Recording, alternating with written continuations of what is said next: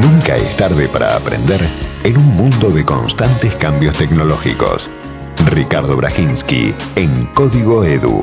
Educación y tecnología. Siempre es bueno saber más sobre lo que se viene. ¿Cómo va Ricardo? Bienvenido.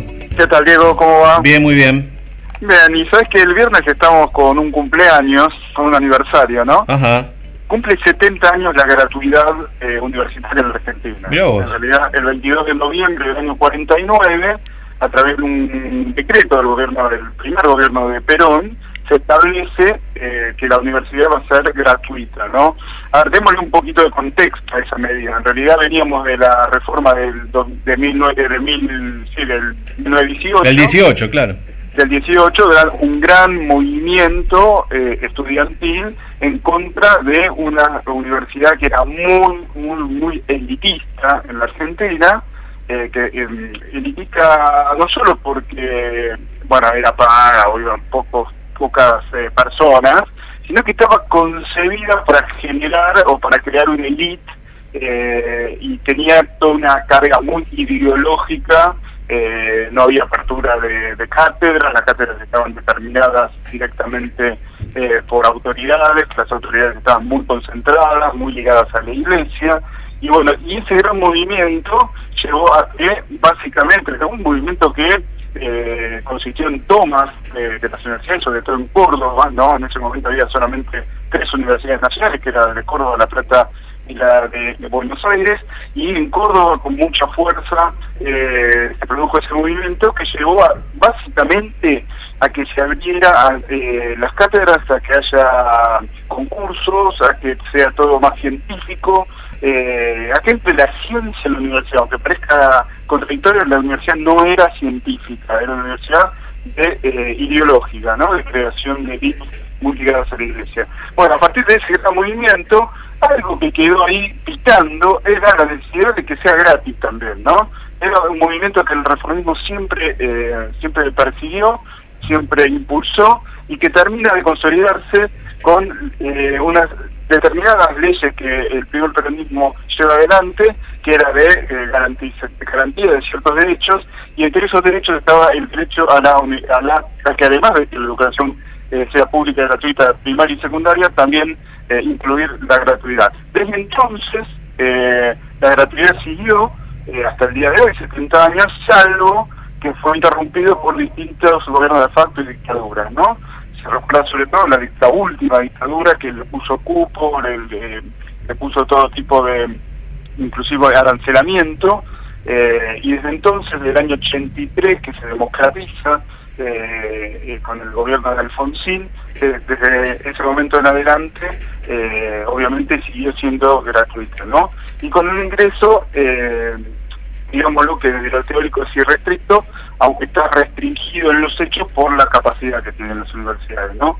Eh, dado que las universidades también son autónomas, eh, sobre todo también impulsada por el movimiento de la reforma universitaria la autonomía universitaria, esto es que las mismas universidades establezcan sus propios cuerpos de, de conducción, de administración, eh, de gobernanza, como se dice ahora, de, de la misma eso sabes que tampoco fue eh, fue eso se fue consiguiendo con el tiempo no fue a partir del 18 como se cree sino que se consiguió con el tiempo también pero bueno hoy día es, eh, la autonomía está totalmente eh, garantizada sobre todo desde la normalización del año 83 eh, pero eh, lo que te decía bueno si bien eh, no es irrestricto porque muchas universidades tienen eh, ciertos límites que, mm, que lo marca la propia física digamos la misma del espacio físico. El ¿no? espacio físico, claro. El sí. espacio físico, eso pasa por ejemplo mucho en la matanza, que muchos chicos quieren entrar y no pueden porque simplemente no hay Mm. cantidad de Sí. docentes y de espacio físico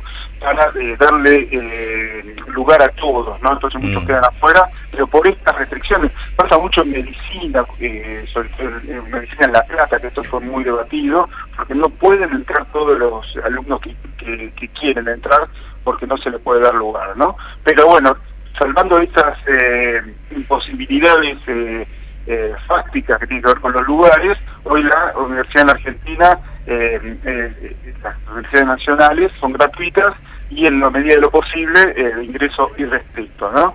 Hay algunos datos, por ejemplo, en 1945 había 47.400 estudiantes, ¿no? o sea, un poquito antes de la gratuidad. Ya en 1950, 80.000, 1955, 138.000, eh, 1965, 222.000, 19 eh, 75, 487 mil y hoy día ya tenemos eh, casi eh, 2 millones de estudiantes universitarios. El, la, la, universidad se fue expandiendo, eh, se crearon muchas nuevas universidades nacionales eh, a lo largo de todo este periodo, de 1970 en adelante. Ah, ah el, el, fenómeno ya viene de esa época. No, claro, sí, sí, la, a ver, sí, se, se fueron creando en distintos periodos, ¿no? Claro, fueron, claro. Eh, Pero no como política de Estado, ¿o sí? Eh, a ver, sí, sí, porque corresponde con algunos, con algunas iniciativas ah. del Estado. Con, no, la, la del tiempo del kirchnerismo que hablamos bastante seguido. No, la del kirchnerismo fueron muy polémicas, claro, mm. porque sí, a ver. Está bien, pero fue una política de Estado. Que después la hayan usado para negocios es otra cosa. Sí, pero digo, la idea de darle a la, a la franja, digamos, al, al cordón eh, Sí, más, más, poblado de la Argentina, darle universidades nacionales, el concepto era bueno. No, bueno, con lo que pasa con el kirchnerismo, y esta es una opinión mía, es que eh, medidas que son muy loables y que están muy bien, terminan, terminaron siendo desvirtuadas, sobre todo en el último periodo del kirchnerismo, eh, desvirtuados por una utilización política que... Mm que iba en contra de la misma idea de, de lo que había sido generado. Claro. Para hacerlo claro, claro y claro, muchas universidades fueron eh, generadas por iniciativa de intendentes que, les, que, que, usaban esas universidades como caja, como eh, eh, un lugar donde iba la militancia, y esto fue inclusive el CIN, que es el Consejo Interuniversitario Nacional, o sea, el conjunto de los rectores, o sea que para crear una universidad se, se lo consulta, se lo crea en el, en el Parlamento, y el Parlamento está obligado a consultar al CIN, que es el, Consejo Interuniversitario Nacional, que reúne a los rectores. Los rectores eh, lo que hacen es analizar lo que es el proyecto educativo, el proyecto de la universidad, y dan un dictamen, que recomiendan o no recomiendan crearla. Pero no es un dictamen vinculante, es decir, eh, los, después los diputados y senadores eh, hacen lo que quieren.